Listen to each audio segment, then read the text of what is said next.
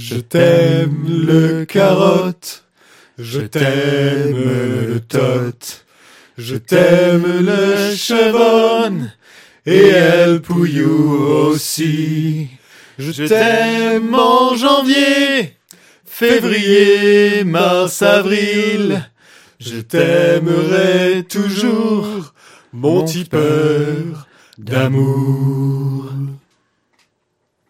La voz de la burbuja presenta el podcast El Tuerto Crudo, TV bimensual, patrocinado por el restaurante Vinoteca Los Cinco Sentidos, en Las Palmas de Gran Canaria.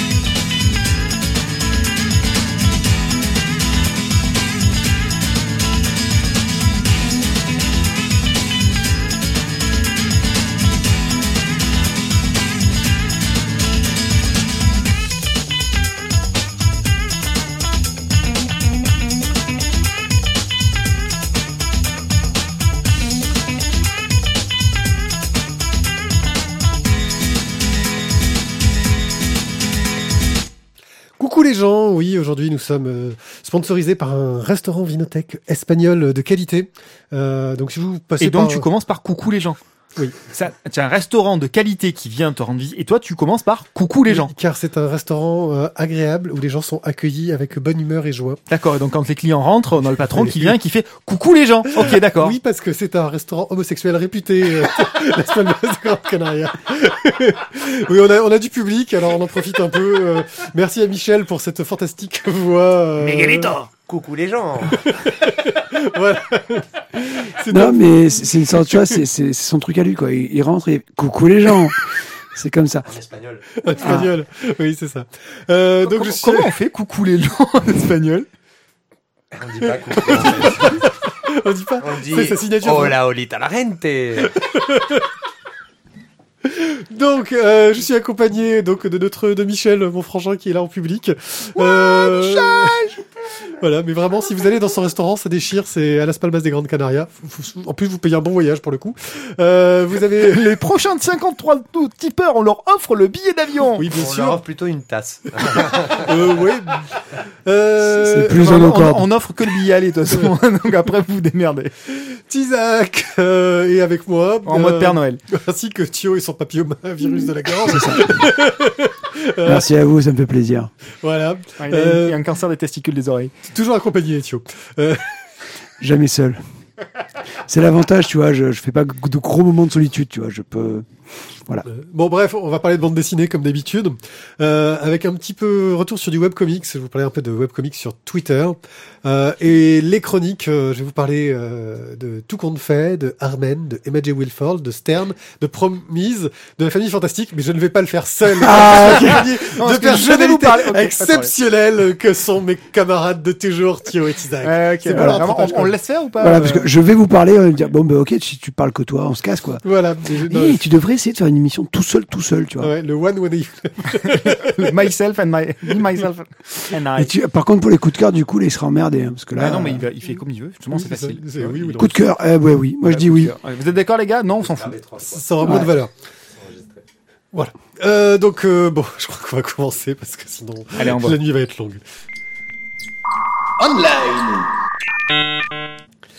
Alors, euh, je vais vous parler euh, de, de, de BD sur Twitter, en gros. Twitter est un format un peu particulier où on peut mettre des images pendant ce temps-là. Thio a à faire grincer euh, une vis pour le plaisir son- de la... Voilà, Ah, et là, il va taper à coups de... Je sais pas, c'est... Bah, en fait, comme tu fais le même que j'en ai rien à foutre. Oui, oui, oui, c'est... Non, mais c'est qu'il y avait un petit souci de n'importe mousse. quoi, là. Oui. J'avais un petit Non, souci mais de là, mousse. c'est n'importe quoi. Voilà, on a un invité, on passe vraiment pour des ploucs, quoi. Non, mais c'est bon, ça y est, c'est fini, là. Euh, Très professionnel. Euh, il manquerait plus que la console de mix reparte en vrille. on Non. sera pas mal. Dépêchons d'enregistrer. Euh, donc, je vais vous parler donc un peu de, de, de ces formats assez originaux. Euh, Twitter, en gros, bah, on peut mettre des images, on peut mettre quatre images qu'on va lier euh, dessus. Alors, certains l'utilisent de façon assez intéressante. J'ai vu Forky faire ça, donc euh, c'est Fork Motion, il me semble, son compte Twitter, qui en gros euh, va utiliser euh, bah, du strip en quatre images. Euh, en utilisant un petit peu des, des méthodes de turbomédia en, en simplifié.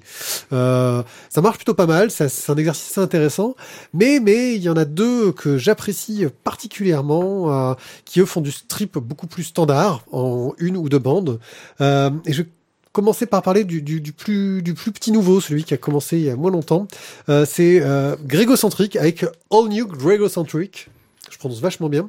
Euh, qui nous fait donc du strip un peu absurde euh, en trois cases, euh, avec un dessin euh, assez fun, assez light et, et vraiment un humour, euh, voilà, complètement con. Genre le gars qui, est, qui, qui, est en train de, de rêver, tout le monde se moque de lui, il fait oh mon dieu mais qu'est-ce qui se passe? Il se voit, il a un pantalon et là tu te rends compte que c'est le pantalon qui rêve, qu'il avait, qu'il a un homme sur lui, dans lui. Voilà.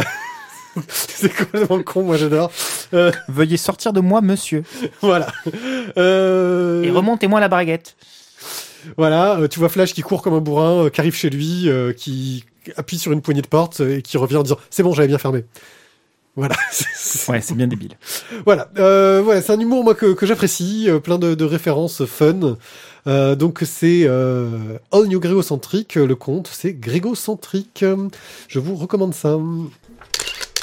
Le deuxième conte, euh, donc un peu plus ancien, c'est euh, Tiny and Tall par Pins, donc c'est chance underscore meeting. Euh, alors lui, il a fait un long thread de presque 160 euh, strips au moins. Euh, il y en a vraiment un paquet de malades. Je vous mettrai un lien directement vers le premier euh, tweet Oui, pour mieux. voir un peu tout le suivi. Euh, bref, euh, voilà, c'est assez assez drôle. On est encore dans de l'absurde, plus souvent en, deux bandes.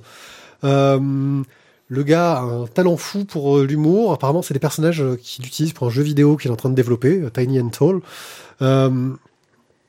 Et franchement, bah, je rigole énormément en lisant ça. C'est un style très fun, très léché, très simple. Des personnages rondouillés, blancs, tu sais, juste quasiment presque du smiley blanc, quoi. Euh, et le gars, lui, il, va, il propose un Patreon pour le soutenir, euh, avec euh, quelques contreparties, contreparties intéressantes, mais surtout, il va être édité aux éditions Lapin, euh, en recueil de strip. Euh, voilà. C'est sympa, ça se lit très vite, ça peut survoler rapidement, c'est l'avantage des tweets. Euh, et parce que voilà, j'avais pas eu le temps d'aller voir des trucs plus à fond. Et en, en format sur, euh, sur téléphone portable, ça, ça passe ou pas? C'est tout à fait lisible, oui. Oui, tout à fait lisible. Quand c'est du, du une bande, il suffit de tourner ton téléphone en format paysage et ça se lit tout à fait. Ah merde, on Et- peut tourner le, té- le téléphone? Ouais, et quand c'est sur deux, bah toujours en paysage Ah, et Putain, tu, tu scrolles. dingue ça T'as un scroll quoi. Oh, et bah, Merde, on m'avait pas dit ouais, c'est ça. Et tu sais quoi?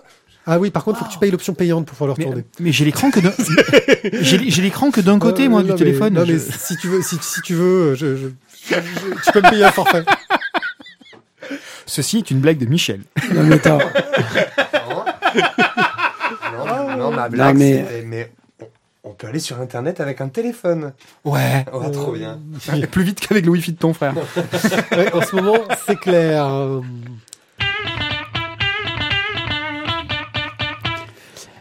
Comme j'ai pas le planning, je crois que c'est à moi, c'est ça euh, Euh, ouais, tout compte fait, ouais. Ah, ok, tout compte fait de euh, Bandini et Camus.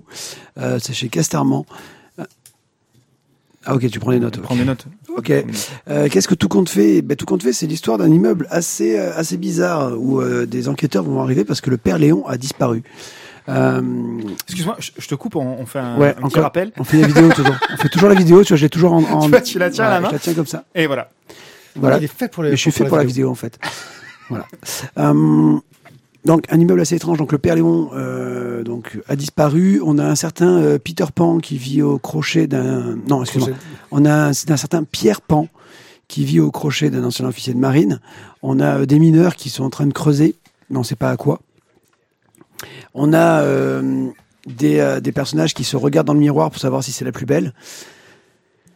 Immeuble assez étrange quand même où on va retrouver bah, des, euh, des vieilles grand-mères, un Indien et un cow-boy qui s'amusent à jouer toute l'après-midi ensemble. Euh, voilà, bon. Et euh, des, des personnages qui disparaissent, qui meurent, qui, qui ne disent pas toute la vérité. On est rentré en fait dans l'univers du conte et avec des, des personnages de conte qui sont assez barrés, clairement. Euh, où euh, bah, le loup, il a quand même une relation très particulière avec la grand-mère du petit chaperon. Oh, Tellement- Hein attention, il y a des oreilles chasses qui peuvent nous Voilà, écouter. tellement particulière qu'a priori euh, ils ont un peu fricoté ensemble. hein. C'est pour ça qu'en fait le petit chaperon, il fallait pas qu'il arrive trop vite. Donc voilà, bon, enfin c'est c'est euh, les les contes de fées, euh, on va dire euh, expliqués euh, de manière un peu psy, Tout compte Il y a du. Betelheim tout dedans. compte fait, voilà, avec du Betelheim dedans. Euh, graphiquement, c'est très étrange et disparate. On peut avoir euh, des styles qui passent du euh, coq à l'âne euh, en passant par plein d'autres choses aussi. Style, Mais- au style bonne jeunesse. Voilà. Mais euh, après, voilà, c'est. J'ai passé un, un moment assez étrange. Euh, parce que même si j'ai beaucoup accroché finalement à tous les différents personnages, parce que justement c'était voilà le, le, le, Pierre Pan qui vit euh, qui vit au crochet dans l'amphithéâtre de marine, c'est- je trouve ça très très drôle, mais ça s'est un peu arrêté à ça, Euh, parce que même si on est dans la psychologie de nos personnages de contes euh, euh, de contes, on n'est pas vraiment, je trouve, dans une histoire qui est porteuse et, euh, et bah, c'est un peu dommage. Même si on reprend un moment des dialogues de Bettelheim dans, de son bouquin, euh, voilà. Il y a des moments où j'ai un peu rigolé, des moments où j'ai trouvé fun, mais ça m'a pas follement plus emballé que ça. Euh, même si, euh, si Dali de la Bédéry me l'avait euh, vachement, vachement bien vendu. Bon, ça a été un échec pour ma part. Ti, Euh, je je t'avoue que j'ai été euh, coucou les gens. Euh, C'est vrai. pardon. Coucou les gens. Alors, euh, j'ai commencé toutes les émissions par ça. Ouais, Voilà. mais moi, moi, chacune de mes interventions, ça va commencer par coucou les gens. Alors, euh, donc coucou les gens. Euh, Tu as déjà fait. Ah bon, je reprends, je peux, merci. Euh, coucou les gens. Donc sur l'album euh, Tout compte fait, j'ai été un petit peu déçu à vrai dire. Euh, Peut-être parce que je m'attendais à beaucoup plus.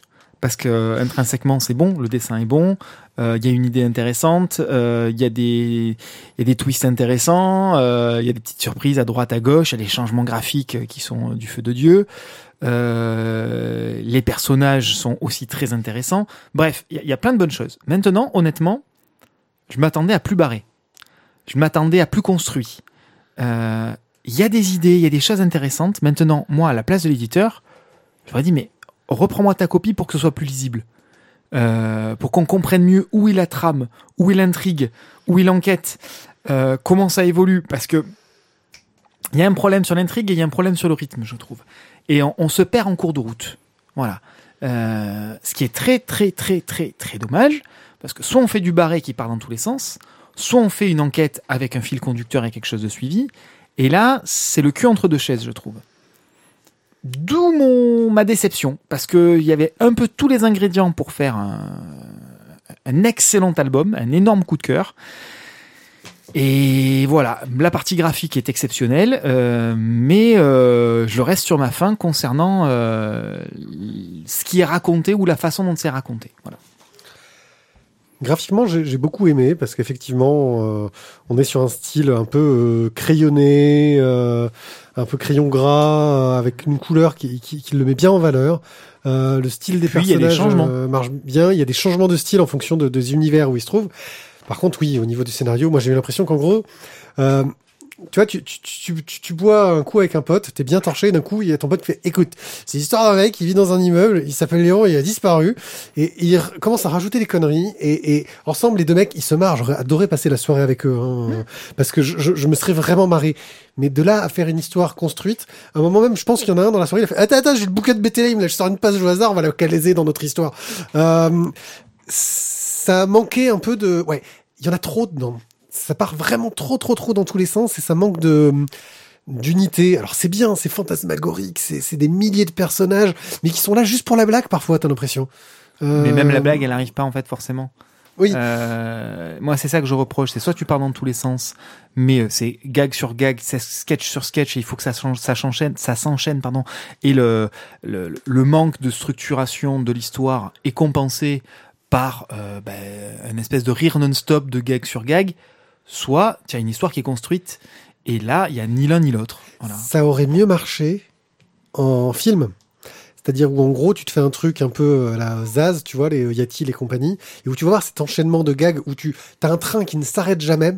Là, t'es en BD, le train, quand il y a un- t'as un doute, tu t'arrêtes, quoi. Tu fais une pause et tu regardes où t'en es. Quand t'es dans un film, t'as un train qui ne s'arrête jamais, tu prends les gags que tu vas encaisser, tu reverras le film une deuxième fois, t'en reverras d'autres que t'avais ratés, parce que tu rigolais à un autre. Et puis si Et- le gag marche pas, ça passe quand même à la suite. Alors que Voilà. là, si le gag marche pas, tu reprends, tu relis pour savoir si Ouais, tu as bien ouais. compris ou pas. J'ai- Voilà, j'ai un peu, ouais, un peu déçu parce que ouais, c'était une, une idée, euh, même pas original, j'ai envie de dire, parce que reprendre les contes de fées pour les moderniser, euh, les rendre un petit peu plus trash, euh, etc., c'est quelque chose de déjà vu, en fin de compte.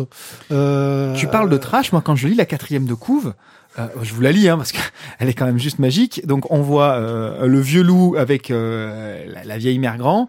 Ta petite fille a toutes les caractéristiques de l'enfant qui lutte déjà avec les problèmes de puberté. La réponse de la de la, de la mère grand. Elle n'est pas mûre sur le plan affectif. Tout ça en fumant quand même sa clope au bec, au lit, avec donc les deux à poil. Hein. Donc on a bien compris ce qu'il venait de ce qu'il venait de faire elle n'a pas encore maîtrisé euh, ses conflits oedipiens. Tu as bien fait de ne pas lui ouvrir, dit le loup. Ben voilà, moi quand je vois ça, je m'attends à un truc totalement barré, totalement déjanté, euh, avec les personnages qui sont pris mais complètement à contre-pied. Et finalement, ben oui, il y a du contre-pied, oui, il y a du décalé, mais pas aussi trash, pas aussi fun, pas aussi rigolo à l'intérieur, quoi. C'est sans doute en ça que je suis un petit peu déçu. Est-ce que tu veux revenir sur nos commentaires, euh, Thio euh, Mm, Non, après, je trouve que tu, tu as été un peu dur, mais bon, en même temps, voilà, je vais pas te tacler à la gorge pour dire ce que tu. tu voilà. Michel, si tu veux intervenir, n'hésite pas. Hein. Ah bah du coup ça donne pas envie de le lire quoi. Vous l'avez tué quoi le, le pauvre. Il a fait un super truc parce que les le dessins, ils sont, les, les dessins ils sont super jolis. Euh, euh, c'est c'est de même bizarre de voir que les dessins changent au fur et à mesure du au fur et à mesure de la BD. Je l'ai pas lu, hein, je fais que tourner les pages en fait. Hein. Donc, euh, mais ça donne envie de le lire quand tu tournes les pages et quand tu vois ça derrière. Après, bah, il faudrait peut-être le lire et puis chacun euh, se, Fais son avis, fait son avis, se rendra compte si euh, oui ou non vaut- ça vaut la peine de, de l'acheter pour seulement 20 euros. On reconnaît les J'ai bien commerçants. aimé- Ouais, j'ai bien aimé la petite phrase de la fin quand même. Bon, on fait notre lancement pourri avec un jeu de mots qu'on a prévu depuis longtemps. fait ressembler. Euh, on t'entend, Michel, nous ne t'entendons pas si tu ne parles pas dans le micro. euh. Je parle plus. Non, mais tu Non, mais peux tu parler peux mais parle dans le micro. Ça me rappelle vachement les dessins de. Les premiers, au moins, ils me rappellent vachement les dessins de Peter Pan. De l'oiselle Ouais. Les traits un peu comme ça, marqués. euh, Ah ouais, non, je n'en ai pas. ça m'a mais beaucoup ouais. rappelé ça. Voilà. Euh, Armen, on avait prévu un lancement avec un jeu de mots sur les Arméniens, Pas les du tout. X-Men, tout Mais il y a ça. que Non, mais- pas du tout. Pas Non, du tout. pas. On est, on est Rien pas comme ça. Les. X-Men, euh, Armen, euh, c'est les X-Men arméniens. Bref, notre ami. Tizak va nous expliquer un peu, mais de quoi ça parle? Euh, ça parle d'un truc bien puisque c'est forcément c'est par Emmanuel Lepage et c'est chez Futuro. Euh, donc forcément moi déjà rien qu'avec ça j'ai la culotte mouillée. Euh, donc Armen pour ceux qui ne connaissent pas, Mais tu portes pas des caleçons des fois maintenant? Non que les culottes de ma femme. Ah, ok, d'accord. Euh, Sous ses caleçons. Ou par-dessus, parfois, ça dépend. Euh, donc, Armen, pour ceux qui ne connaissent pas, c'est un phare, d'accord, en Bretagne. Euh, Au pruneau ou- ah ouais. Excuse-moi, moi, phare, Bretagne, euh, je pense. Oui. Vas-y, poursuis. Phare- farfadé aussi, ça marche. euh, Rappelle-toi rappelle que c'est quand même le seul pirate euh, corse-breton. euh, Exactement. Une certaine maîtrise était. Et en plus, c'est un phare qui est à l'ouest. Oui, effectivement. Ouest. ouest. Euh, Voilà. Voilà. Merci, Michel. tu, es, tu es bien mon frère. Oh putain, on a les deux. C'est-. Ouais, ouais. Merde. Vas-y, euh, continue ton pitch. T'as été bien parti. Donc voilà, donc écoute, donc on se situe euh, au large de l'île de Saint. Un jeu de mots avec Saint ou ça va aller? Non, mais quel esprit, quel, quel esprit pervers de ta fait, ça te part. fait ni chaud ni froid, c'est ça? Donc on est à la pointe extrême du Finistère. On est complètement en mer. Voilà. Et donc on a Armen qui émerge, euh, qui émerge des flots. Donc c'est un, magnifique phare construit en 1867 et qui est surnommé l'enfer des enfers. Pourquoi? Parce que bon, pour la construction, ça a quand même été une, calamité, une catastrophe. euh, pas tant par la perte d'hommes, parce que finalement, euh, on apprend plus tard qu'il y a eu qu'un seul mort pendant la construction et vers la fin d'ailleurs. Mais ça a été une succession euh, d'ennuis, de contraintes techniques, de contraintes météorologiques euh, invraisemblables qu'il a fallu surmonter. Euh, donc on est dans une zone de la mer d'Iroise où il y a énormément de passages de bateaux et qui est extrêmement dangereuse. Il y a des, hauts fonds partout, il y a des, rochers un peu partout. Et donc bah, le gouvernement français décide d'une grande, d'une grande campagne de, de modernisation des côtes et d'installation des phares. Et euh, donc ils font ça un peu partout en France, euh, sauf que ben, là, forcément, Armen est nécessaire, mais Armen, c'est une, c'est une véritable galère. Et donc euh, ben, les hommes vont se succéder pour, euh, pour la construction, pour l'entretien. On va avoir plusieurs euh, responsables, plusieurs dirigeants pour la réalisation euh, de, de ce phare. Et euh, on va suivre, pardon, euh, Germain, euh, qui est l'un des, gardiens euh, émérites de, ce phare, et qui va raconter l'histoire de la construction de, ce, de cet endroit extrêmement isolé dans un environnement très, très hostile. L'expression contre vents et marées est pour le coup pas du tout galvaudée ici. Et on va... voilà, on va avoir les, douleurs, les, les, les blessures, les, euh, euh, l'aspect rude des, hommes de cet endroit-là, mais euh, heureusement que ce ne sont que des hommes, des locaux, des natifs du coin qui vont, se, mettre à la construction de ce phare, parce qu'il fallait au moins ça pour appréhender les, difficultés de la construction.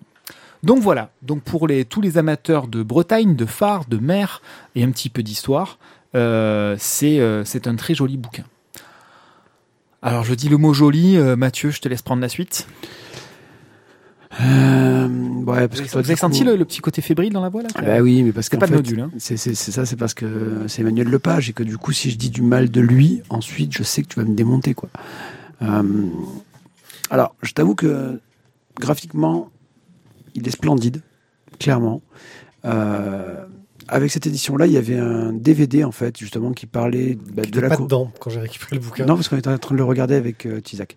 Euh, et dans ce DVD, justement, il y a donc le- toute la construction d'Armen. Et, et, et au final, j'ai préféré regarder le DVD que de lire la BD. Au niveau de l'histoire que ça m'a raconté. Je trouvais que l'histoire, enfin, j'ai j'ai préféré l'histoire racontée euh, de la construction du phare d'Armen dans le DVD que dans le, dans le bouquin. Dans le bouquin, c'est très poétique. Euh, les dessins d'Emmanuel Lepage sont absolument splendides à tomber. Euh, Armen est une, je trouve, une sorte de d'encre de l'obstination humaine, mais, euh, mais, mais à un point qui est absolument hallucinant. Quoi. Euh, les mecs, il y a des hivers où ils ont bossé 5 heures sur la construction du phare. C'est la première année. La première année, La c'est 5 première heures. année, je crois, c'est c'est, euh, 4 heures ou euh, Ouais, un truc quatre- comme ça. ils, ils ont pu bosser que 4 heures sur le rocher qui affleurait de l'eau. Quoi. Un truc de fou, oui, Ah non, mais enfin, je veux dire, il faut être un peu têtu pour faire ce qu'ils ont fait, quoi. Voilà, ça, il y a eu quand même trois ingénieurs, les mecs ils se sont tués à la tâche et ils ont lâché le morceau. Et c'est le troisième qui a fini, le- qui a fini une fois que les, les deux autres s'étaient euh, éreintés à faire ce. Avec ce caillou, des problèmes techniques euh, liés au, euh, au, au mortier utilisé. Euh, le premier mortier qui était utilisé ne tenait pas sur place. Euh, et il a fallu un mortier qui venait des États-Unis, De Portland, euh, de ouais. Portland ou un truc comme ça, euh, qui euh, finalement lui a tenu. Et du coup, il a fallu reprendre par la suite, une fois que c'était censé être fini, euh, un renfort, un contrefort euh, pour venir pallier les, les problématiques des premières fondations. Quoi. Et le, le- le DVD, Te un- montre, te montre un peu tout ça aussi. c'est documentaire? Ouais, Ok, avec des images réelles. euh, des photos de l'époque. Des photos de euh, l'époque. voilà. et- ah, ok. Alors il y, a- il y a deux aspects. Il y a le versant euh, où on suit Emmanuel Lepage euh, lors de la création des croquis qu'il a pu faire euh, quand il est allé avec les, les gardiens de phare, les derniers gardiens de phare sur Armen même. Euh, et on suit euh, également un photographe qui est spécialisé euh, dans, les, dans les photographies de phare, euh, qui est sur, euh, sur la Bretagne maintenant, qui travaille tout le temps avec le même pilote d'hélicoptère également, parce que c'est un travail d'équipe pour le coup. Et on suit ces deux, ces deux choses en parallèle. Donc on a en plus des images absolument splendides, réelles, des vidéos splendides de, de ce photographe. Euh, c'est, voilà, c'est un complément. Alors moi, j'irai pas jusqu'à dire que ça, ça a été mieux que le bouquin, mais c'est un, c'est un complément qui va divinement bien avec. Voilà, je, les mets, je mets les deux un peu au même niveau, mais avec euh, bon. euh, le travail d'Emmanuel Lepage, là, pour le coup, quand on tourne chaque page du bouquin, c'est juste magique, quoi. Ça, au niveau du dessin, je, je, comme je dis, c'est excellent.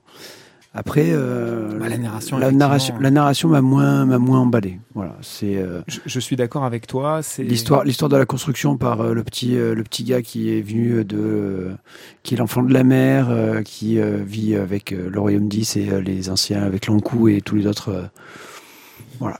Ben, c'est voilà. En fait, dans, dans ce bouquin, on a euh, plusieurs petites histoires. On a euh, l'histoire du dernier gardien. On a l'histoire vue par euh, les, les, les gens qui construisaient, par le, le maître d'œuvre, euh, et on a donc ce, ce, jeune garçon qui occupe quand même une bonne partie de Mhm. l'histoire. On a cette espèce de dont de- le récit, dont le récit est écrit sur les murs du phare. Exactement, et on découvre ça parce Voilà. qu'il y a eu une, une inondation, enfin une infiltration d'eau qui vient. euh, Et, euh, et qu'on a du coup aussi l'histoire des deux gardiens qui ont chacun leur vécu. Exactement. Donc il y, a plein, de il y a plein de petites histoires en fait dans, dans l'histoire. Effectivement, je suis d'accord avec toi. Peut-être que ça aurait été bien qu'il y ait euh, une trame un peu plus marquée, un peu plus intéressante. Maintenant, ça fait un petit peu carnet de voyage. On, on se balade à droite, à gauche, on se balade dans le temps. Pas un voyage géographique. On reste sur le même lieu, mais à travers les époques. Euh, on a aussi du coup une petite incursion dans le euh, dans le patrimoine. euh, Breton. euh, breton dans le dans le dans le dans le- comment est-ce qu'on appelle les, euh, les- Folklore? Le folklore voilà euh, cette cette histoire 10 là pour le coup c'est euh, c'est c'est faut faut, faut l'intégrer dans le dans, le- dans le patrimoine dans le décor pour comprendre aussi le, le vécu de ces gens et leur état d'esprit Euh, moi voilà je j'ai trouvé ça très intéressant, mais effectivement, je comprends complètement ce que tu dis. Ça aurait été bien, peut-être qu'il y ait une histoire plus intéressante.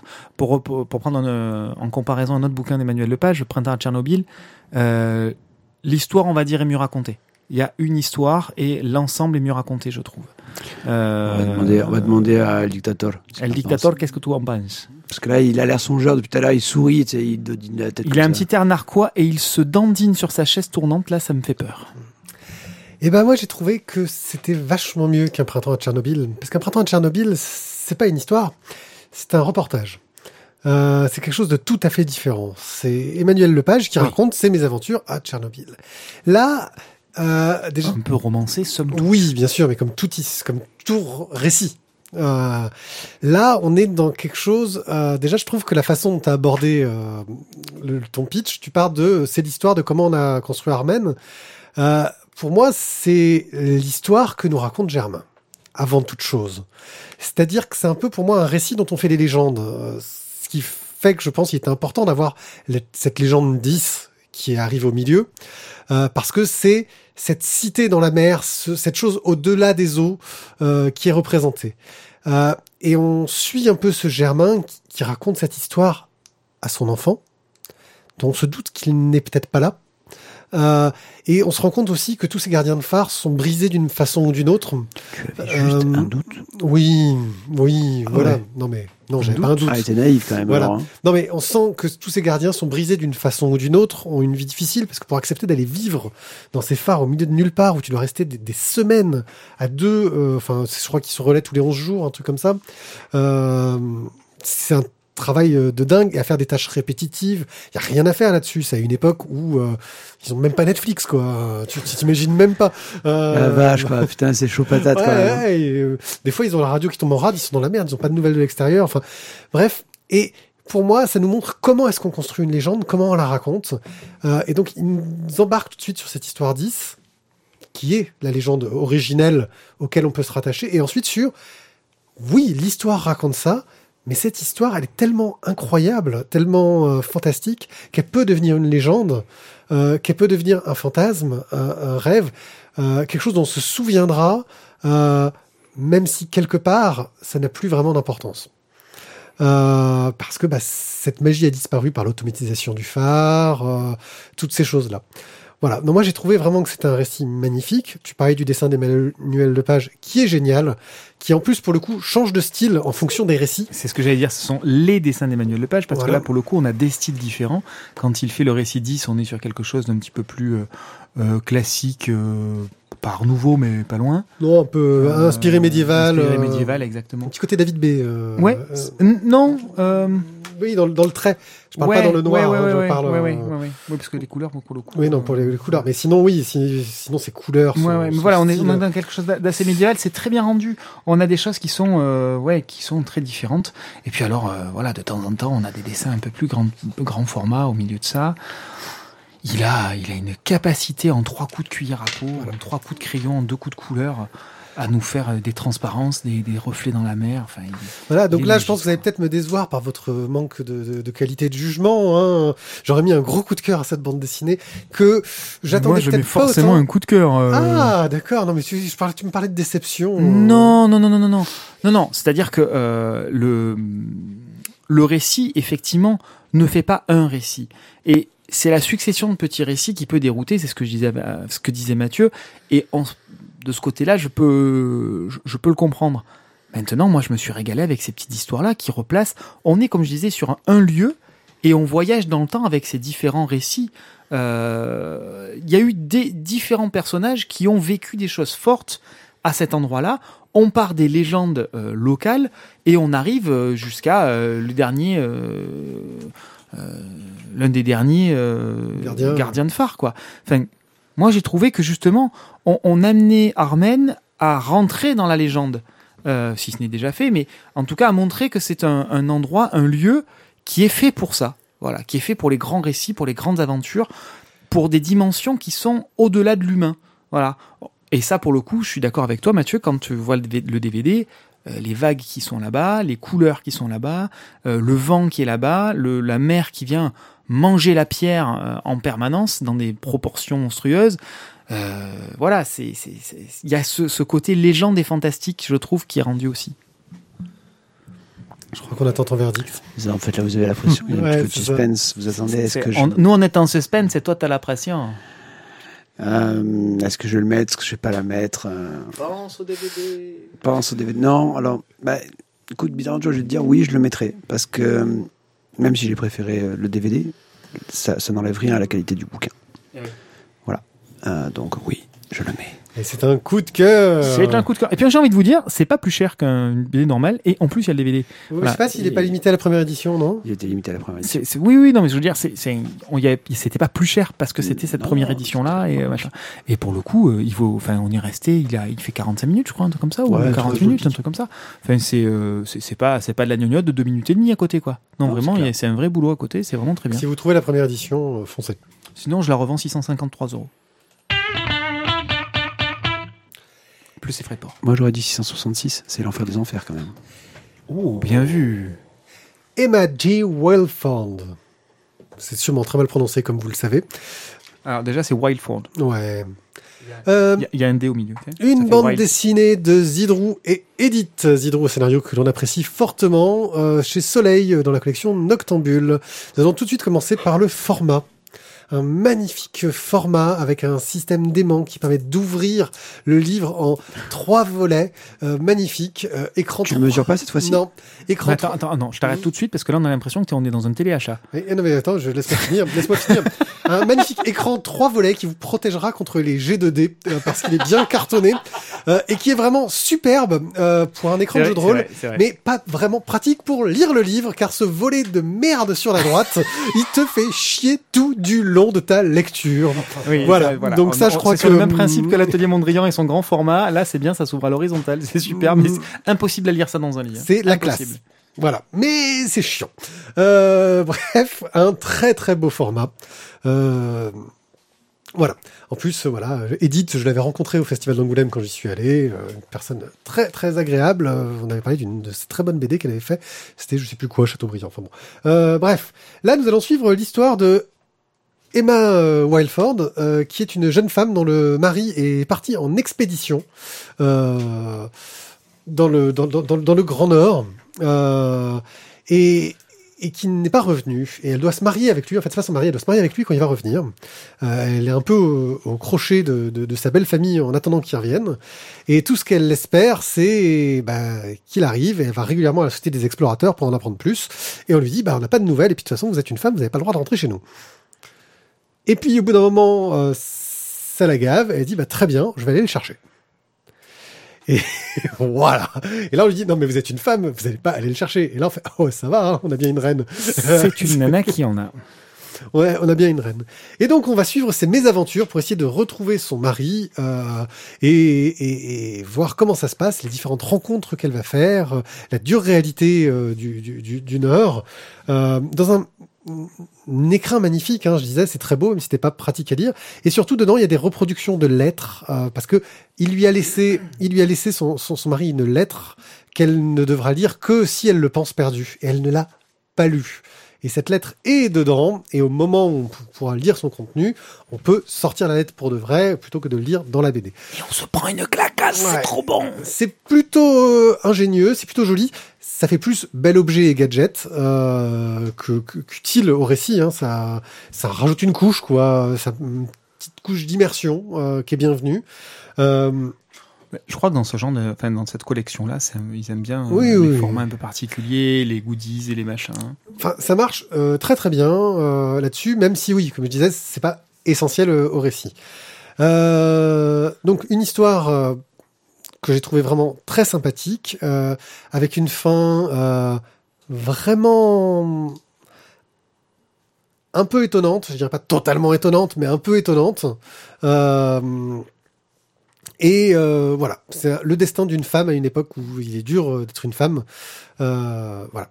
Le dessin, le dessin d'Edith est d'une beauté, d'une légèreté. On sent le caractère du personnage, on sent son mouvement, on sent son, action. Euh, on est sur un, trait euh, très fin. Euh, un peu, on n'est pas dans du réalisme, hein, on est dans du, semi-réalisme entre guillemets, hein, mais il y a une justesse dans le trait, des cadrages magnifiques, des, des, clins d'œil superbes à des, planches de maître. J'ai vraiment été sous le charme du dessin d'Edith que, que je connais. Je connais un peu son travail depuis Basile et Victoria, donc ça remonte à très longtemps. Et là, je trouve qu'on arrive à quelque chose, mais qui, voilà, euh, une excellence technique euh, au, service de la narration.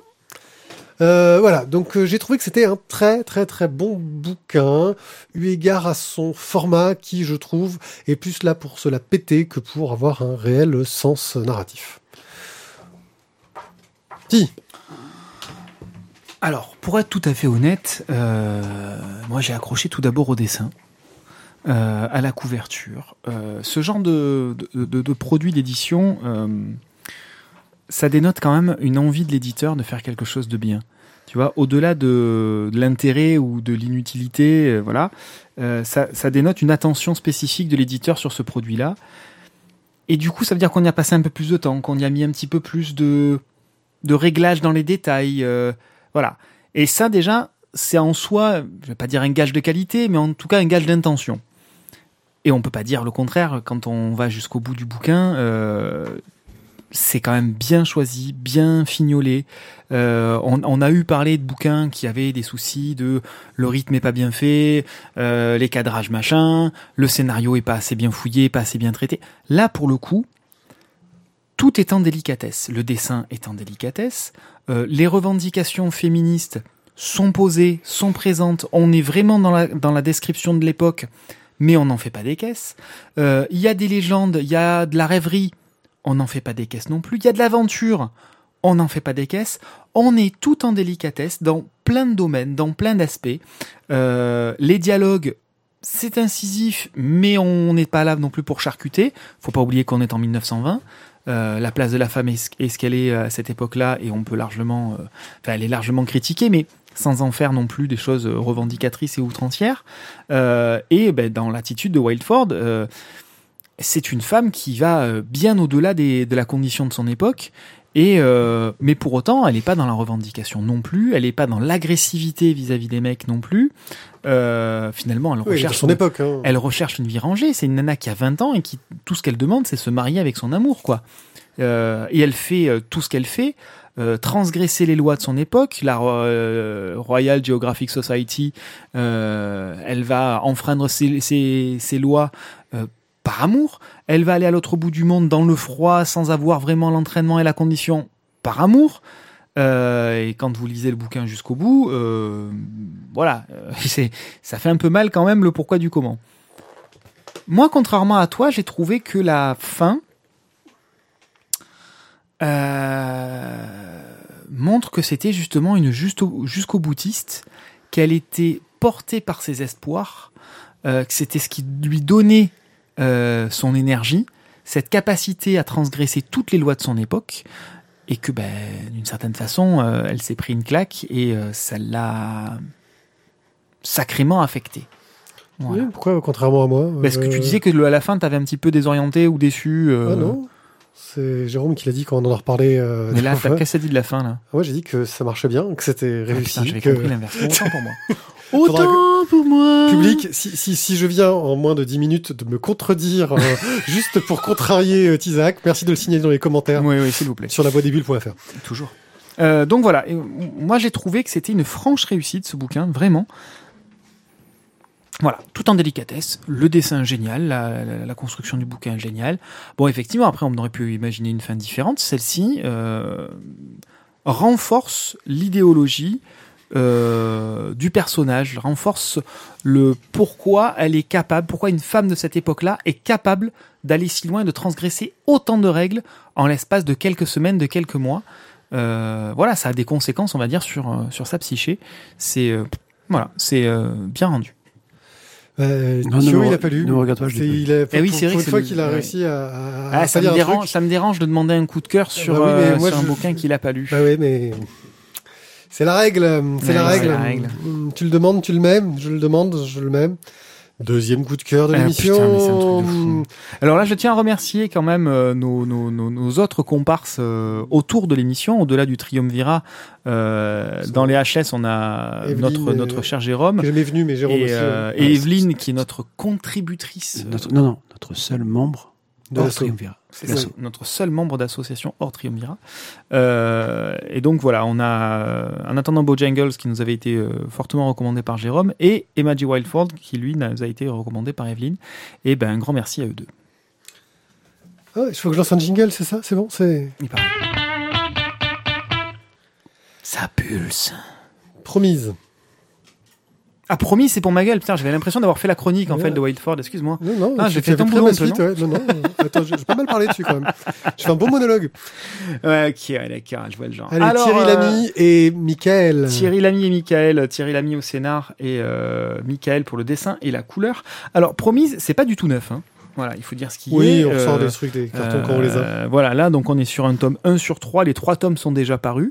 Donc, si notre pitch d'aujourd'hui vous tente, n'hésitez pas à aller faire un tour en, en BDRI parce que bah, tout est déjà disponible. Vous n'aurez pas besoin d'attendre 107 ans pour avoir euh, l'œuvre intégrale. Ou alors vous allez au salon du livre des Peines Mirabeau tous les ans et vous achetez un tome à Thierry Lamy qui en plus vous le Qui pourra dédicace. vous le dédicacer? Oui, parce qu'il est là tous les ans. Alors de quoi nous parle Promise? Alors déjà la couverture euh, nous en dit long. hein. on reconnaît. euh. Non mais vraiment, c'est euh, la, couverture du tome 1, je trouve, pose le pitch. On est dans les montagnes, en plein hiver. on a un, un prédicateur qui a une mine assez patibulaire, qui quand même a un sabre au côté, une bible dans la main droite et dans la main gauche, il tient en laisse, pardon, au bout d'une chaîne métallique, un chien qui sort tout droit des enfers. Euh, Oui, c'est vraiment le molosse. euh, c'est un molosse. Un cerf derrière une euh, tête, quoi. C'est ça. Alors là, on se dit, alors est-ce qu'il va évangéliser ou bien est-ce que c'est l'un des cavaliers noirs qui a perdu son cheval et qui l'a remplacé par un molosse à côté? Voilà. Donc C'est- on C'est a. un Nazgûl C'est un euh, sans, sans sa monture. Euh, donc voilà, on a donc un prédicateur itinérant, son chien infernal, qui débarque dans une petite communauté euh, au fin fond des bois, au fin fond des montagnes. Euh, et on a quand même de, de, de, de, sombres choses qui vont commencer à se passer entre une disparition, un meurtre, euh, une tentative de viol, euh, beaucoup de, de magie sombre. Euh, on va dire ça comme ça pour rester euh, suffisamment évasif. Euh, mais tout ça, dans quel but? Et c'est ce que l'on découvre petit à petit tout au long de ce premier tome. Euh, la mise en place euh, des prérequis nécessaires euh, à cette magie noire. Éventuellement, on commence à avoir aussi en, contrepartie de la magie blanche qui se met un petit peu en place grâce à la présence d'un Indien. Et on, se, pose quand même tout au long de ce premier tome la question du pourquoi, pourquoi ce prédicateur euh, vient dans cette communauté, quel est son but, quel est son objectif final? Là, on est sur une mise en place, mais avec beaucoup d'avancées dans les actions, mais pour l'instant, on ne sait pas encore quelle est la finalité de tout ça. Ouais. C'est une euh, bande dessinée assez intéressante, surtout parce qu'elle répond énormément au film, euh, à l'unique film de Charles Lawton, La nuit du chasseur. La Nuit du Chasseur, une tuerie avec Robert Mitchum. Si vous n'avez Ah. pas vu ce film de 55, vous pouvez le revoir. Il est ah, bah, ah, ah, vous allez adorer Robert Voilà. Mitchum. C'est- c'est c'est quand même une référence euh, clairement assumée par Thierry Lamy. Oh oui, non, mais clairement, c'est assumé, c'est c'est dit euh, dedans. euh, et enfin, elle ne- le film est un peu, enfin, c'est un film culte, hein, La Nuit du Chasseur pour euh, les, les, les cinéphiles. Donc, euh, tu, tu ne peux que voir euh, la référence. Effectivement, euh, le, le, le, le prédicateur en question va essayer de trouver euh, femme. euh, il va y avoir des enfants qui vont se retrouver un peu en danger, comme dans La Nuit du Chasseur, euh, mais sur un ton un peu plus. euh, un peu plus fantastique. Euh, Ouais, il y a plus de Il y a mysticisme. plus de, de mysticisme dedans. Euh, disons qu'il a, je trouve qu'il a bien retranscrit cette ambiance assez euh, effrayante de, de la nuit du chasseur, euh, voilà, euh, tout en racontant autre chose. On- il, il a bien retranscrit cette ambiance, euh, assumée, hein, mais en racontant une autre histoire. Euh, Et on replace assez bien aussi la crédulité de- des gens de cette époque-là, où euh, un homme d'église, quelle que soit l'église finalement, euh, était forcément quelqu'un de bien, et quand bien même il montrerait des, des aspects sombres, ou en tout cas qui pourraient semer le doute, non mais c'est un homme d'église, il est là pour faire le bien. Voilà. Donc euh, l'histoire m'a plu. J'ai vraiment envie de connaître la suite. Donc Chez euh, c'est. J'espère qu'on va avoir une occasion euh, de, de, de, de, de- de- d'avoir la suite plus rapidement que d'attendre trois ans, deux ans pour avoir la fin. Euh, parce que vraiment, euh, j'ai envie de connaître la suite. Au niveau du dessin, euh, c'est efficace, un dessin un petit peu tiré au couteau, un peu Ouais. un personnage un peu un peu sec, un peu droit. On sent quand même une certaine jeunesse dans le trait, euh, des, des des visages qui parfois sont un petit peu approximatifs, des proportions qui sont parfois un peu changeantes, euh, une jeunesse dans le trait, euh, et je pense que ce Michael, Alors, c'est d'une part, hum, erreur de ma part, c'est pas le deuxième, c'est un autre Michael. ah, d'accord, Et quand tu regardes les trois bouquins promis, parce que donc, du coup j'ai Ouais. feuilleté les trois, euh, au niveau du dessin, il a quand même beaucoup, il a, il y a quand même une, une, une évolution qui est, euh, qui est très très une intéressante. progression quoi. Ouais. Le gars il a pris des pecs quoi entre entre plusieurs Ça, tomes. il a pris des pecs et il les a, il les a dépensés à bon escient. Quoi. Voilà. Qui a Euh, non, non, mais c'est moi voilà, moi j'ai trouvé un peu ce, ce côté, un peu cette jeunesse, mais euh, suffisamment efficace et qui colle suffisamment bien à l'histoire pour que j'ai pas à m'inquiéter euh, de, de, de, de, de la suite. Donc voilà, là j'attends vraiment la suite pour savoir ce que ça va donner. C'est un premier tome qui marche bien, qui pose bien les bases, Qui donne envie d'en connaître plus. Euh, qui dira verra. Moi, ce que je te dirais aussi pour rajouter un petit peu sur le dessin, euh, au-delà de, des, traits qui sont effectivement euh, assez à la serpe pour, que ça soit acéré, on va dire, c'est le travail sur la couleur. Et lui, pour le, coup, je le trouve assez, mature, ce travail sur la couleur, et très à propos par rapport au contexte et à l'ambiance. Euh, ça fonctionne vraiment très bien. On est sur des tonalités euh, gris, bleu, euh, marron, café, dans ces tonalités qui sont très affadies, qui montrent bien l'aspect hivernal de la chose, mais aussi qui, qui donnent une, une, noirceur à, l'ambiance, quelque chose de, vraiment froid et dur. Donc voilà, ça marche, ça marche très très bien.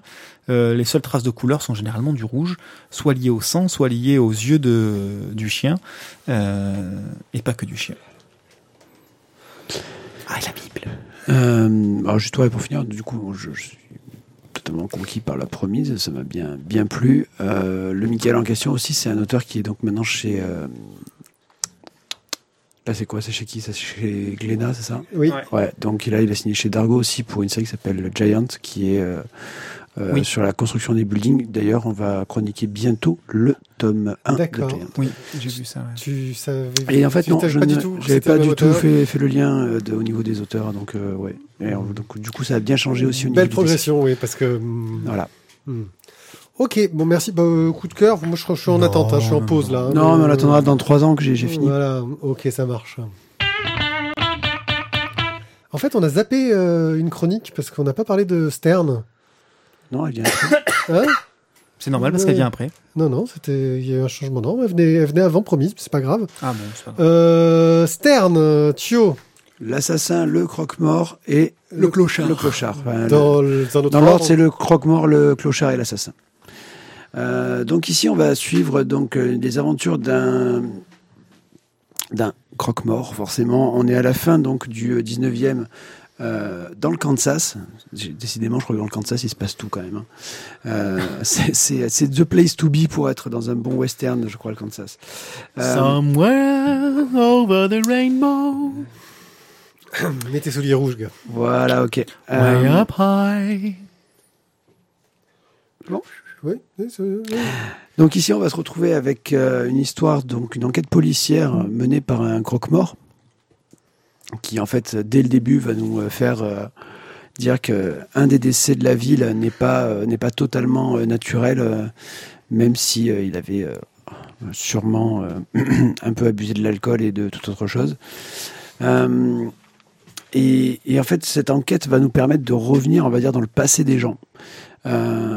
J'aimerais faire un petit parallèle entre Stern et entre Undertaker, qui sont en fait deux récits de croque-mort, on va dire, euh, actuels, hein, parce que c'est en 2015 pour Ils en parlent dans la- préface de Stern d'ailleurs. Ils en parlent la préface. Tu vois, je, je dis pas les préfaces. Le Oui, ils disent que ah tiens quelle coïncidence, c'est tombé à peu près au même moment. C'est tombé à peu près au même moment, mais on a quand même deux héros qui sont totalement différents. Euh, là où dans Undertaker, on a un héros un peu badass, euh, ancien, euh, ancien militaire qui envoie du lourd et qui, Héros de western classique quoi. qui, qui, qui est un peu insanguin dans l'âme et qui, qui tranche des têtes et qui tue, des, qui tue tout le monde. Là, on a quand même un gars qui est euh, bah, qui, qui a un physique euh, totalement banal, voire même euh, limite euh, une limite fil de fer un peu dans Lucky Luke, tu vois, et, et qui en fait réussit euh, bah, un petit peu à découvrir la vérité de ce qui se passe dans la ville, euh, juste par euh, perspicacité et par observation. C'est un peu une sorte de C'est un érudit. c'est c'est- voilà, c'est un peu un Sherlock, voilà, un Sherlock qui, qui observe et qui voit les choses. Euh, là où j'ai trouvé vraiment intéressant le, le Stern, c'est que on est toujours un peu dans les mêmes récits que dans Undertaker, mais je trouve que c'est- mené avec beaucoup plus de finesse. Et, euh, et, voilà, c'est vraiment un scénario que j'ai trouvé très très très sympa. Très très bien mené. Au niveau du graphisme, je suis aussi euh, bien régalé, ça, ça claque. Euh, un bon bouquin, et franchement là du coup j'attends le tome 2 quoi. Une histoire euh, indépendante qui tient totalement euh, la route déjà. Euh, on est sur une série, mais là, ça, ça tient la route. Le personnage, on en apprend un peu sur son passé. On est dans du polar, dans du, du polar western en fait. On n'est vraiment pas dans du western d'action. Tu parlais d'Undertaker euh, tel que tu me décrivais, ça me faisait vraiment penser plus au cliché du western. Là, on est loin des clichés dans- du western. Dans Undertaker, t'es vraiment là avec euh, avec les bottes et les éperons quoi. Hmm. Tu vois, à chaque, à chaque fois qu'il part, c'est cling, cling, cling. Et là, en fait, non. Là, c'est, c'est juste, ben, c'est- c'est pas les cowboys, c'est les bouseux. C'est, c'est, ceux qui triment, en fait, euh, qui, euh, qui essayent de cultiver la terre, euh, les mecs qui vont au bordel boire de la bière parce qu'en fait, ils ont, ils ont bossé de la journée, qu'ils n'en peuvent plus. Là, l'approche. Et, et lui- et lui qui enterre les corps et qui, voilà, ils sont, il y a personne qui a de flingue, c'est, euh, Là, l'amorce, c'est juste de dire qu'il y a la femme du, du mort qui fait partie de la Ligue de Tempérance et qui lui demande de doter le foie de son mari pour le montrer en exemple, comme quoi euh, ce foie, il est pourri. Euh, et c'est là que Stern se rend compte que, ah, il fait une sorte d'autopsie, quoi. Il y a un truc qui est pas normal. Euh, il est pas mort euh, naturellement comme on le croirait. Il a été étouffé, ce mec. Et c'est là que ça lance l'enquête. Donc, euh, moi, franchement, j'ai trouvé je, je, suis généreux aujourd'hui. Hein. Je, je, je mettrai un coup de cœur parce que ça tient la route au niveau du scénario. C'est quelque chose d'original dans le genre western. On a une histoire complète, alors que c'est une série de bout en bout. On n'a aucune attente, aucune déception, si ce n'est une suite, parce qu'on a envie d'avoir plus d'histoires de, ce- de ce type-là. Euh, et ça marche, quoi. De, ça, ça marche super bien. Voilà. Je je sais pas si tu me suis ratio, euh, Tizak et, et hors circuit, Toi, mais toi- toi, tu t'emballes, toi, ce soir. ah ouais, non mais là, là non, je. je sais pas, c'est la nouvelle année, ils distribuent ça, tu vois. Ouais. Non, mais oh, c'est pas des. Ah non non, là j'ai vraiment un coup de cœur euh, vrai de vrai de la mort. euh, Ah ouais. Et toi, Thio? Je- malheureusement, j'aurais dit oui aussi, parce que moi je l'aurais mis. euh, C'est, un peu un choix que j'avais fait au départ. C'est une BD que j'avais mis, on va dire, sur la pile des achats futurs euh, il y, a, il y a quand même deux, presque trois ans maintenant, et, et que j'ai eu que maintenant. Donc euh, ouais, ça m'avait quand même bien tenté. Ah ouais, donc on en arrive là, quoi. On en arrive là. Bah, donc, je trouve que très honnêtement, on est euh, le- personnage qui est le gars discret, on va dire par excellence, euh, devient une sorte de héros euh, pour toute la ville. Euh, alors qu'en fait, voilà, il- c'est- vraiment le héros malgré lui, si tu veux. Il aurait pas dû être là. Finalement, on lui demande de faire un truc, il fait Oh, ben tiens, c'était pas une mort naturelle, c'était un assassinat. Et puis, de fil en aiguille, on va se retrouver avec ben, le passé des gens qui va ressurgir et qui va te rappeler en fait plein d'autres plein d'autres périodes et, euh, et, le croisement des gens et le croisement des vies fait que du coup, bah, tout s'imbrique les uns les autres et euh, franchement, ça donne quand même, je trouve, un super super scénario. Donc ouais, non, je pense que c'est mérité. Excellente série, donc Stern par euh, Frédéric. Frédéric et Julien Maffre chez Dargo. Euh, voilà, ça déchire sa maman. Trois coups de cœur, c'est- une première. On les distribue assez, pas généreusement, mais là, non, franchement, ça tue. Euh, la famille fantastique, le tome 3, c'est la fin d'un cycle. Bon, là, vous inquiétez pas, il y aura pas de coup de cœur.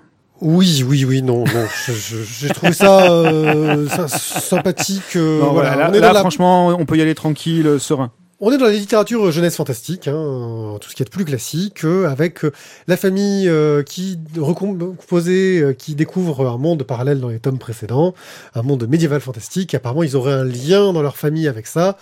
Euh, dans le tome 2, euh, la mère est censée être morte, mais on se rend compte dès le début du tome qu'elle est devenue une sorte de sauvageonne dangereuse. euh, on sait pas trop pourquoi. Euh, les enfants sont revenus dans le monde euh, normal. On est un peu en période de crise d'adolescence. Hein, parce que bah, c'est le beau-père en fait qui s'est retrouvé à s'occuper des gosses, à faire ce qu'il peut. Le père redébarque du jour au lendemain pour dire en fait je, je connais un peu toutes vos histoires de monde parallèle machin chose, je peux vous aider. Et là ils se font enlever par un magicien qui les renvoie dans une autre ville où la pluie peut les tuer et où avoir un parapluie euh, est très important euh, et où ils vont essayer de retrouver. oui. Ah oui, ils vont essayer de non, c'est fait carrément disparaître, tu vois. Ils vont essayer de retrouver euh, leur mère euh, et de comprendre les, tous les méchants et tout le bordel qu'il y a autour. Ça va, je vais pas vas-y, vas-y, vas-y. sur mon pitch, j'ai pas trop zappé euh, parce que j'avoue que j'ai eu un peu du mal parce que bah, c'est comme d'hab hein, quand j'ai une grosse série avec beaucoup d'éléments en fait. Hein, c'est c'est assez riche d'un point de vue du, du récit. Euh, un petit résumé au début, c'est que ça fait quand même pas de mal parce que je vais pas me retaper toute la série Est-ce- avant de lire le tome. Est-ce que justement, euh, c'est parce que moi j'ai pas lu le tome 3, mais j'avais lu les deux premiers. Euh, Est-ce que c'est plus clair? Est-ce qu'on apprend un petit peu des choses? Avant de repartir encore ailleurs Parce que moi c'est quelque chose qui m'avait franchement déplu dans le deuxième tome. Le premier, bon, on pose des bases euh, adolescentes, bon, ok, très bien. Euh, le deuxième, pour le coup, j'ai trouvé que ça partait dans tous les sens.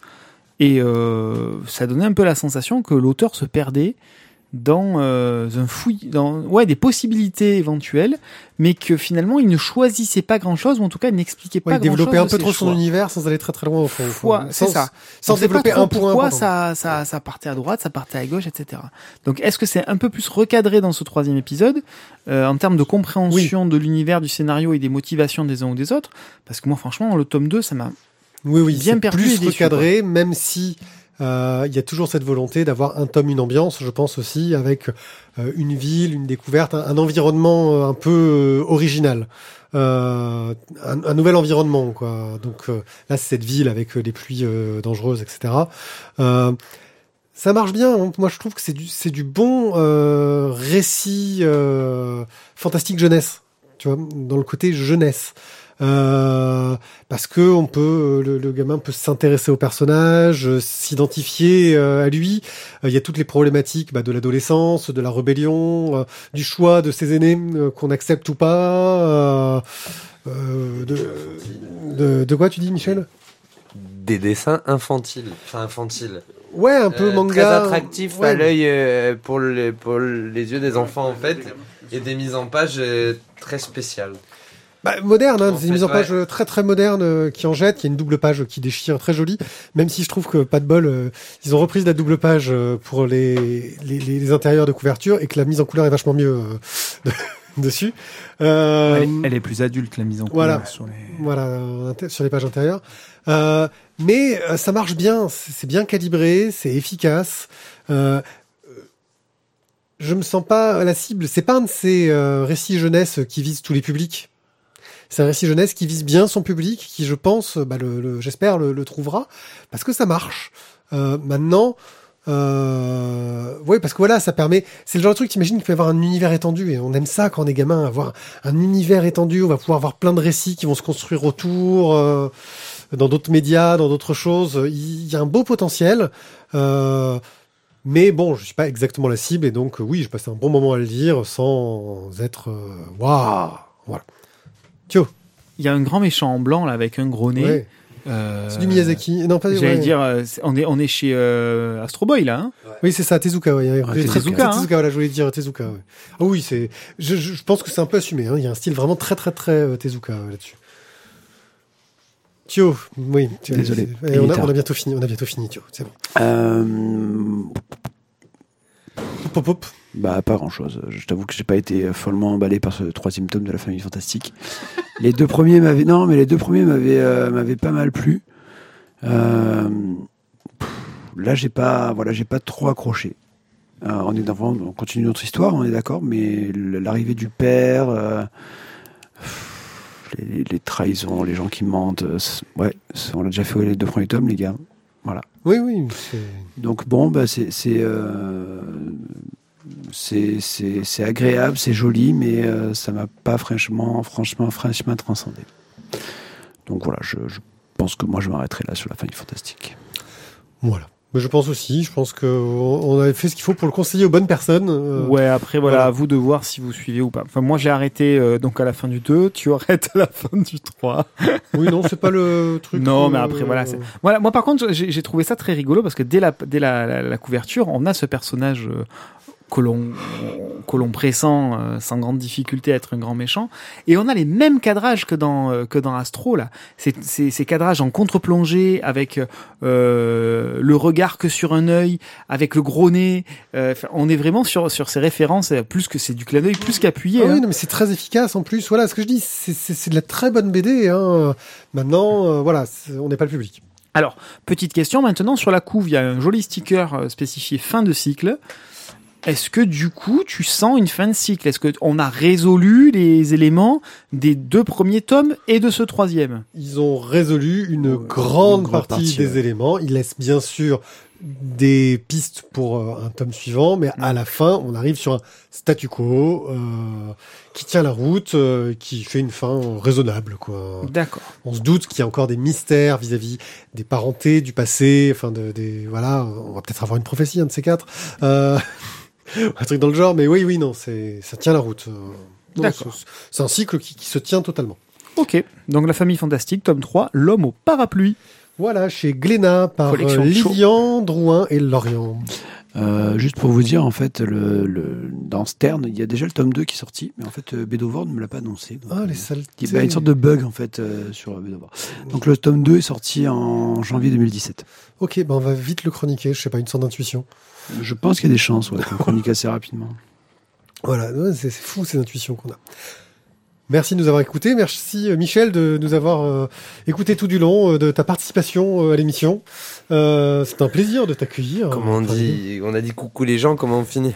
Ah Ce qui est bien avec Coucou, c'est que ça marche euh, que quand on vient, mais pas quand on, quand sort. Voilà. On dit comment quand on sort Et ben on dit donnez-nous des sous sur Tipeee.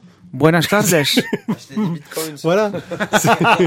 Ah oui, non, d'ailleurs, nos, nos tipeurs, si vous voulez nous, acheter, nous offrir des bitcoins, franchement, c'est le moment. Le cours a un petit peu baissé. À mon avis, offrez-les nous. ouais, un bitcoin par-ci, Un seul, bitcoin par-là. juste un. Ouais, un c'est seul. bien. Un seul, ça me suffit. Ouais, je preneur. Ah, ouais, Voilà. Vu le cours du bitcoin, ça peut ça être bien. Bref, euh, voilà. N'hésitez pas à aller sur lavoidesbulles.fr pour laisser des commentaires sur les émissions ou à vous abonner à notre page Facebook euh, La Voix des Bulles ou à aller sur Twitter ou euh, bah, les réseaux sociaux, la totale. Nous serons ravis d'entendre votre avis sur notre émission. On se retrouve donc très bientôt pour une nouvelle émission. On est en train de vous préparer le programme des futurs euh, splash page. On espère qu'on aura des invités qui vous intéresseront. En tout cas, nous, on est ravis de, de, de les accueillir prochainement. On sera peut-être à des calanquets des bulles, mais on sait pas. Euh, mais peut-être, on verra. En mode, en mode réduit. Voilà, en mode réduit parce qu'il y en a un qui nous abandonne. euh, Moi, je serai à Philly en train de voir la, la cloche de la liberté à ce moment-là Voilà. et de me balader dans plein pays amiche. Là, tu salueras Benjamin Gates de notre part. Euh, Oh mon dieu. tu sais que maintenant il y a des cheveux en plus, Benjamin Gates. ah. Il s'est fait réimplanter, c'est c'est une horreur. Ah. Ouais, sponsorisé par Botanique. Ouais. Voilà, et n'hésitez pas à aller à Los Cinco Sentidos, à Las Palmas des Grandes Canarias, un fantastique restaurant euh, Vinotech. Vous vous demandez Michel, c'est le patron, il est super cool. Euh, il a des chouettes tatouages et des jolies tasses. Voilà. Et, Le Voilà. plus important. Et Par contre, cartes. la bouffe, c'est dégueulasse. hein. Elle n'avait pas mangé des vins de merde, hein, mais et sa carte, qu'est-ce qu'elle est belle sa carte. Je sais pas qui a fait ça, mais elle est magnifique. Ouais, Je, je crois que c'est le troisième frère, non? Il y a pas un truc Ouais, comme c'est là, le plus vieux, celui qui va avoir 40 ans. Ah, c'est ça. Euh, ouais. Aïe, aïe, aïe, aïe, aïe. Merci à tous, à très bientôt. Ciao, ciao. Bye bye. Au revoir. El Wine Club ha sido patrocinado por el restaurante Vinoteca Los Cinco Sentidos.